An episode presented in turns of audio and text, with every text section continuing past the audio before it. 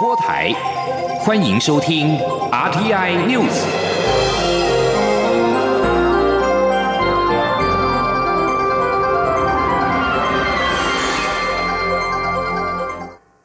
各位好，我是主播王玉伟，欢迎收听这节央广主播台提供给您的 RTI News 新闻。首先带您关注。美国总统拜登今天召开任内首场记者会，并且表示他很了解中国国家主席习近平。习近平骨子里没有民主，尽管预期将有激烈的竞争，但是美国不寻求与中国对抗，也将坚持中国必须遵守国际规范。此外，拜登提到，透过民主国家共同合作，明确表达，不论是南海或是台湾等议题，美国都会向中国问责。美国重视自由人权，不会坐视中国持续迫害人权，也不会对新疆维吾尔族、香港所发生的事情晋升。要与中国竞争，拜登指出必须增加对美国劳工与科学研究的投资。他希望能够将研究投资经费从现在仅占美国国内生产毛额 GDP 的百分之零点七拉高到百分之二，大量投资科学领域、医疗研究、人工智慧、量子生物科技等方面。北韩在二十五号朝海上发射了两枚疑似弹道飞弹，拜登对此警告：如果北韩升高武器测试，美国会有相对的回应。拜登表示，他预期二零二四年他将会竞选连任，并且仍然会邀副总统贺锦丽继续搭档。美国联邦众议院外委会通过法案，支持台湾参与世界卫生组织。力挺台湾的动能与声量持续累积。外交部表示，政府会秉持专业、务实、有贡献的精神，推动参与今年世界卫生大会 （WHA），同时将联合友邦的协助以及更多理念相近国家的支持，让国际社会接纳台湾参与，共同为全球多边体系做出贡献。前天记者王兆坤的采访报道。美国联邦众议院外交委员会亚太小组成员薛尔曼及金应玉。在二月中旬，领衔提出要求国务卿拟定策略，协助台湾重获世界卫生组织观察员地位法案。这项法案已在众院外委会获得通过。关于台湾参与世卫的推动进度，外交部国际组织司司长吴尚年表示，美国政府许多重要官员已表达支持台湾的国际参与，也获得日本、欧盟等理念相近国家呼应。我方会争取更多理念相近国家支持，共同维护以规则为基础的国际秩序。他说：“参与 WHO 呢，是我们国人的期待，也是政府啊的既定目标。我们会秉持专业、务实、有贡献的精神，来继续推动参与今年的世界卫生大会 （WHA）。”吴尚年强调，成功防疫的台湾模式受到国际社会的肯定。各国都深切体认将台湾纳入世卫组织的必要性与急迫性，因此会在累积的动能及声量之上，考量整体国际情势，用最恰当的方式进行推案。中央广播电台记者王兆坤台北采访报道。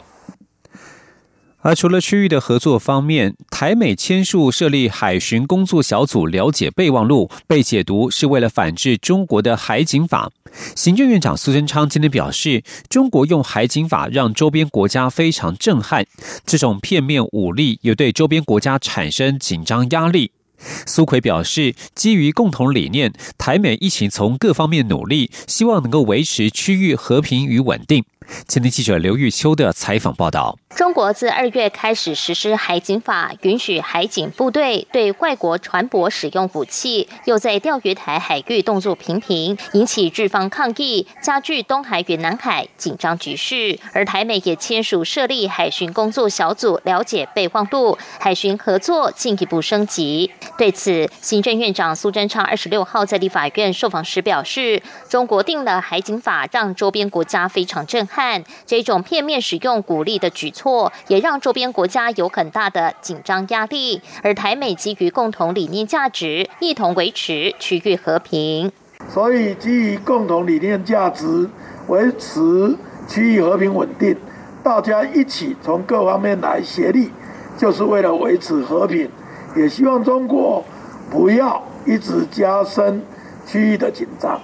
我驻美代表肖美琴在美东时间二十五号与美国在台协会 AIT 执行理事兰英共同签署设立海巡工作小组，了解备忘录。而海巡工作小组未来将提供双方指定代表，一个讨论、检视、设定优先工作与增进双方联系、建立合作及分享资讯的平台，彰显台美伙伴关系另一个里程碑。中央广播电台记者刘秋采访报道。与中国的竞争关系现在也延烧到了商场。美国在去年九月宣布禁用中国新疆棉，而服装品牌 H&M 也因为拒用新疆棉遭中国网友扬言抵制。对于台湾是否跟进，经济部长王美花今天受访时指出，会参考联合国做法，而且我国主要是开发机能布料、机能衣，也有为国际品牌代工。如果厂商有要求，台湾产业就会配合做调整。前天央广记者谢。一家新的采访报道。中国涉嫌侵犯新疆少数民族人权，并强迫劳动采收棉花。美国去年九月宣布禁止从中国新疆进口棉花等五项产品，而瑞典服饰品牌 H&M 也因拒用新疆棉，近期引发中国网友抵制，还有多名台湾演艺人员表态支持新疆棉，引起议论。由于过去经济部长王美花曾强调，联合国若禁止，我国一定跟着禁。如今媒体也关注我国态度为何。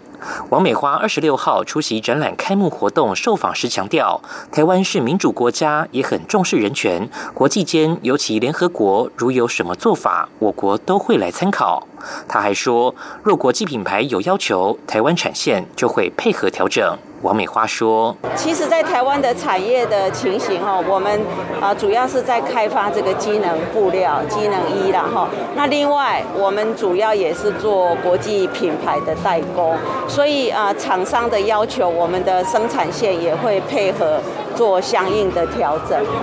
另外，部分人士将苗栗、台中水情灯号亮红灯将实施公五停二限水措施，解读与蓝绿执政县市有关。王美花也驳斥这样的说法，强调旱灾中央灾害应变中心是以专业来讨论，根据天气预测、供水情势，还有水库、地下水、浮流水等水源的情形来做规划，绝对没有也不可能有蓝绿之分，并强调用水抗旱不分蓝绿。中央广播电台记者谢嘉欣采访报道。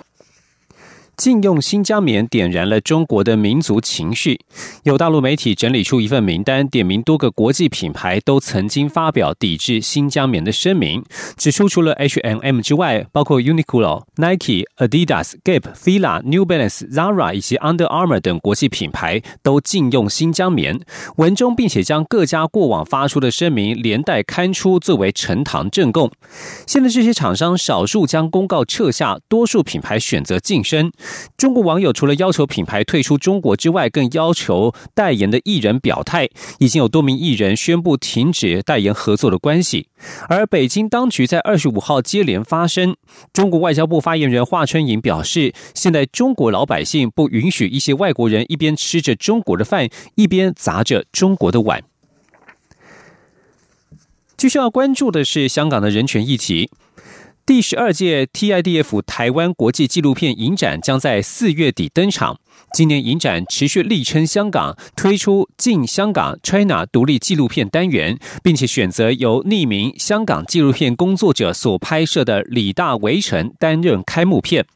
影展的策展人林木才强调，台湾既然是华人社会当中言论最自由的国家，影展也乐于扮演提供香港和中国独立纪录片发声平台的角色。今天央广记者江昭伦的采访报道。第十二届 TIDF 台湾国际纪录片影展将于四月三十号到五月九号在台北星光影城、光点华山电影馆、空总台湾当代文化实验场盛大展映。每届影展规划竞赛及观摩共十个单元，精选世界各地近一百四十部的优秀作品。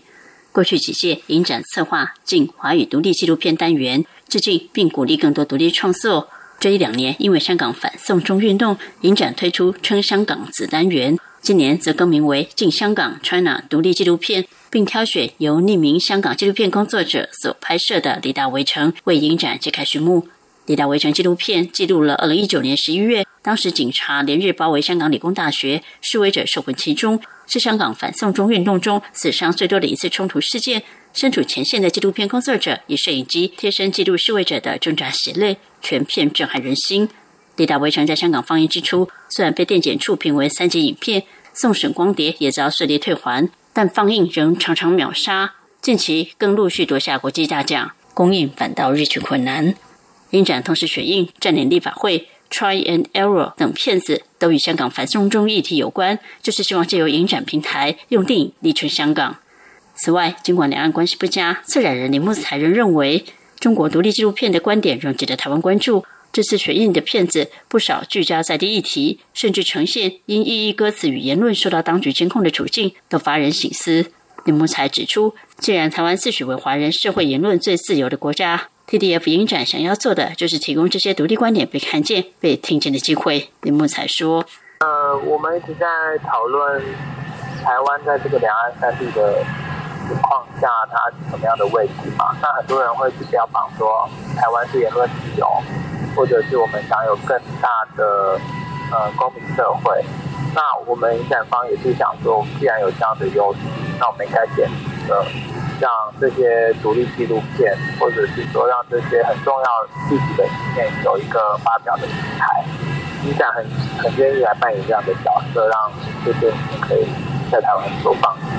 除了影片放映之外，今年影展也策划了香港媒体艺术家叶耀旭的语言风景展览，以语言电玩、书写机器记录实像，又为呈现香港及其政治语境的真实景况，将于三月十六号到五月十三号在空总台湾文化实验场展出。中国面台记者张超伦台北采访报道。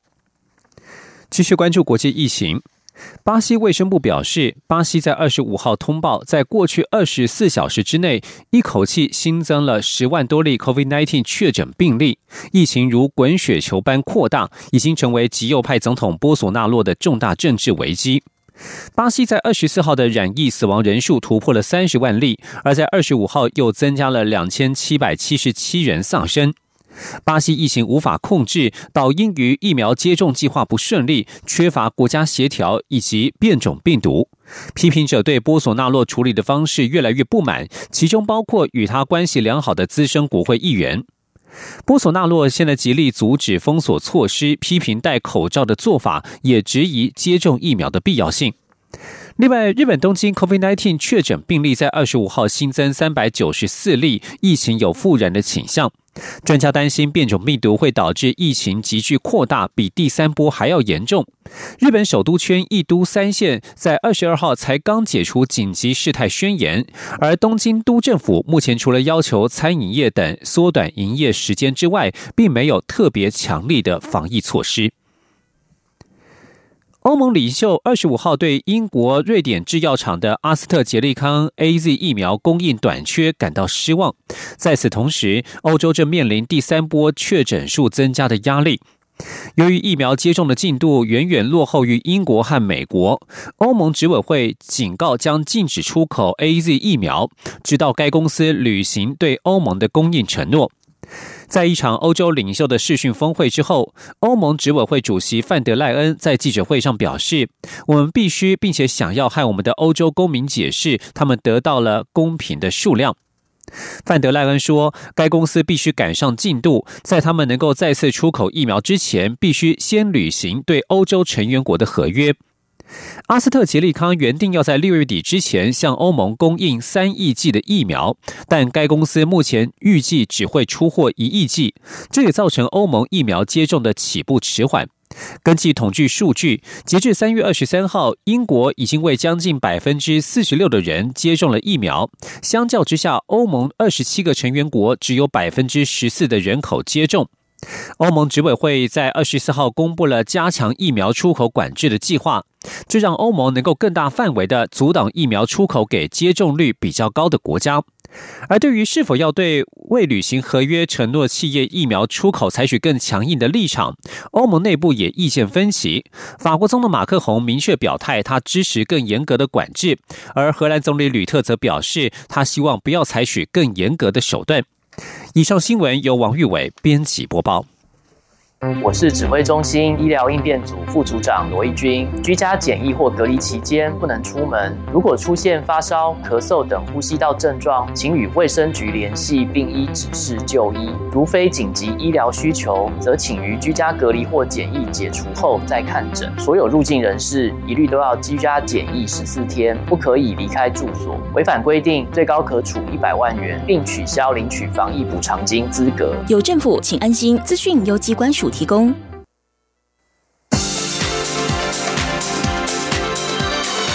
这里是中央广播电台台湾之音，欢迎继续收听新闻。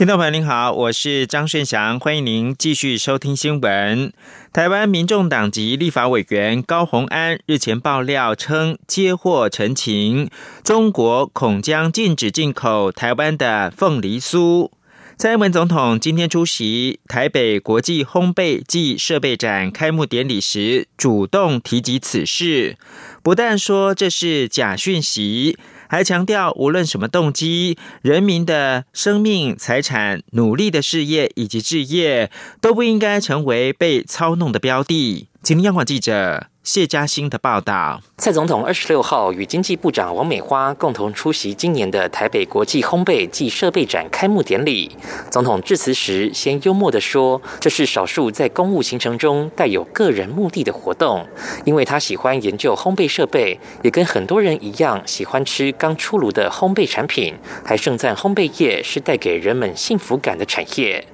而近期中国无预警禁止台湾凤梨进口，台湾民众党立委高鸿安在立院质询时爆料指出，有接获糕饼业者陈情，以小三通销往中国的凤梨酥，恐是下一个遭到中国禁止进口的产品。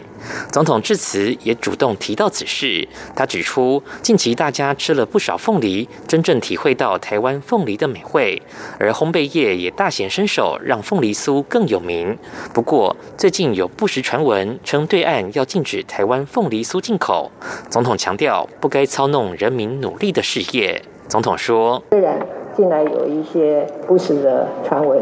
啊，说对岸禁止我们凤梨酥啊。”进口的这个讲讯息啊，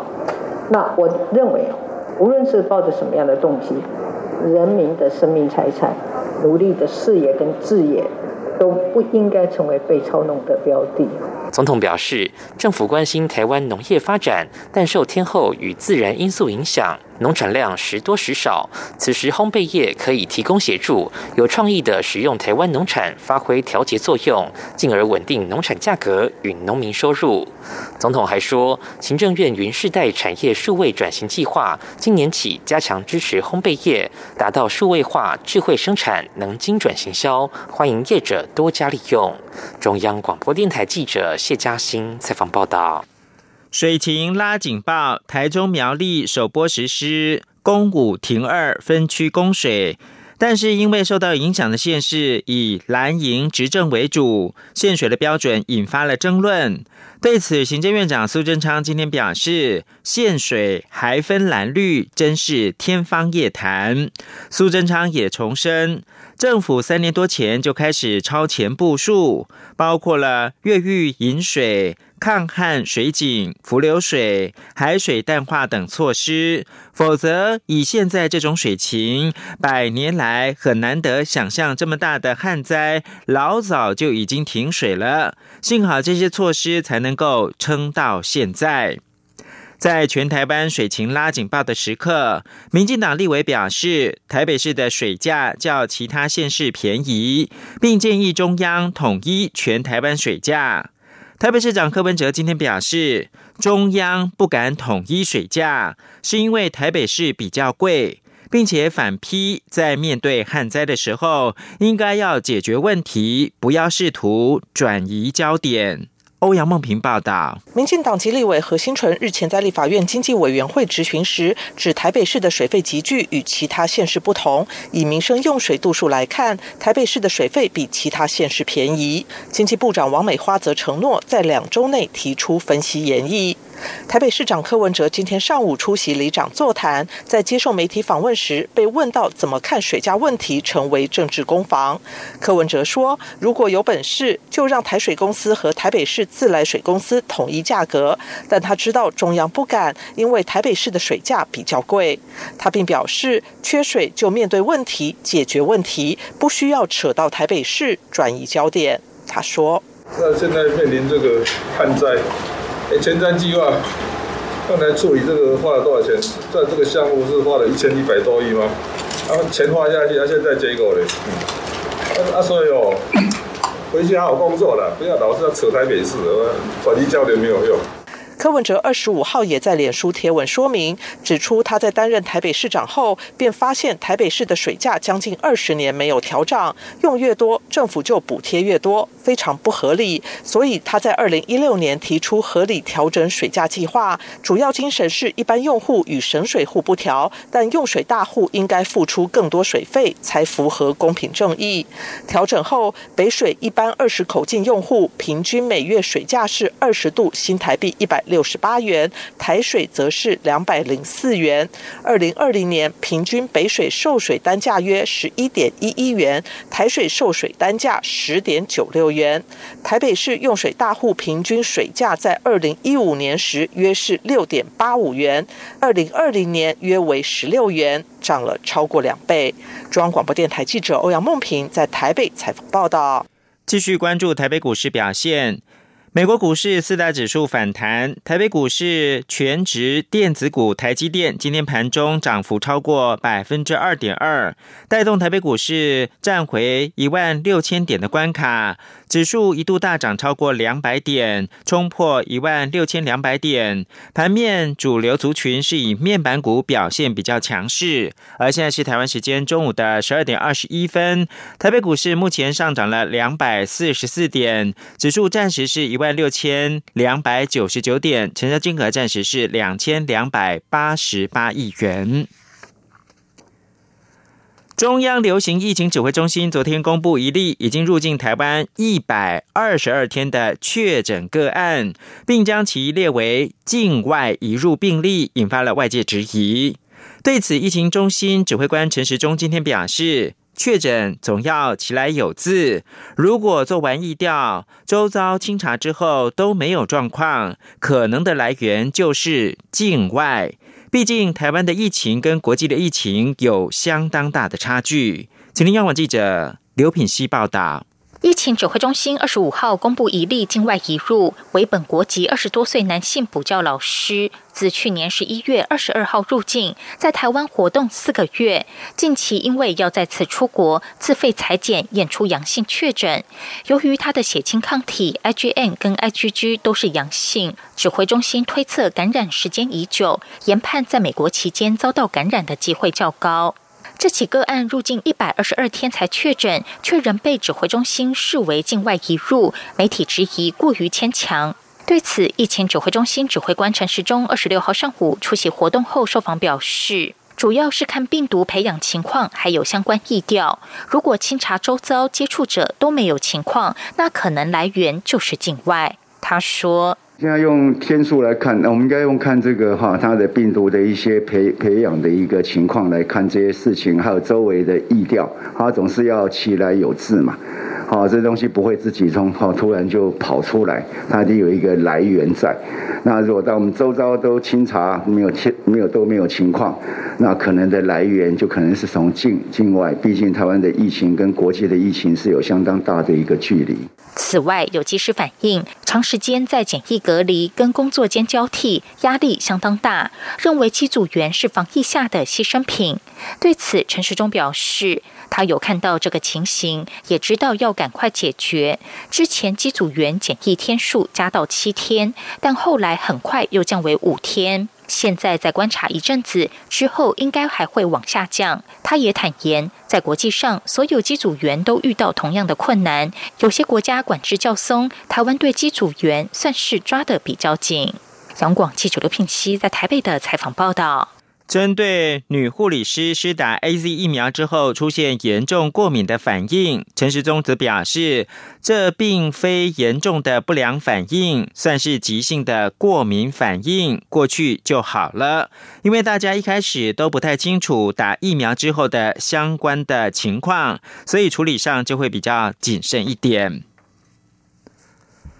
脂肪肝是国人常见的肝脏疾病，早期没有明显的症状，长期下来却可能演变成为肝炎、肝硬化或者是肝癌，是不可以忽视的肝脏杀手。中央研究院今天表示，生物化学研究所研究团队发现一种操控细胞自噬的新机制，经过动物的实验证明，能够抑制脂肪肝的形成。研究成果已经在今年的二月发表在国际期刊《自然通讯》。请听记者杨文军的采访报道。中研院指出，细胞自噬是细胞的主要资源回收机制，可以消除细胞内的老旧废物，或选择性的清除细胞内的过多脂肪，也就是脂肪吞噬作用，让细胞产物在合成、降解、再利用等过程之间维持平衡状态。中研院生物化学研究所特聘研究员陈瑞华研究团队发现，两个蛋白质分别是 UBE3C 以及 Trebit，能共同调。调控细胞自噬因子 VPS3/4，维系细胞自噬作用的平衡。简单来说，UBE3C 抑制细胞自噬 t r e b i d 则是促进细胞自噬，宛如一阴一阳，借以达到细胞内的恒定状态。他们以高脂饲料喂食小鼠，诱发产生脂肪肝。发现这些小鼠的肝细胞内的 Trebit 表现量下降，导致肝脏细胞的自噬作用无法启动，进而造成脂肪肝。在对食用高脂饲料的小鼠注射以腺病毒载体携带的 Trebi 的基因，四周后从细胞切片观察，团队发现肝脏的油脂含量明显减少，能抑制脂肪肝的形成。陈瑞华说：“如果是呃喂食高脂十呃十六周，我们看到是增加了大概是五到八，大概是六十 percent。”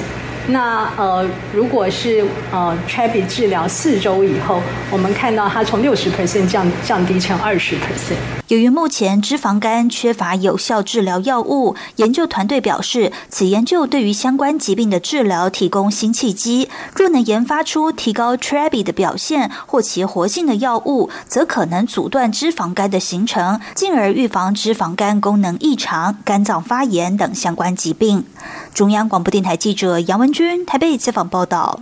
此外，台湾师范大学化学系教授姚清发团队提出新的抗癌有机化合物，而且透过水溶性的来元素催化剂在水中进行反应，减少使用污染性高的有机溶剂，登上了国际期刊《有机化学通讯》的封面。未来将进一步进行活性的测试，确认抗癌化合物的实际作用，来评估是否能够投入到药物的。实验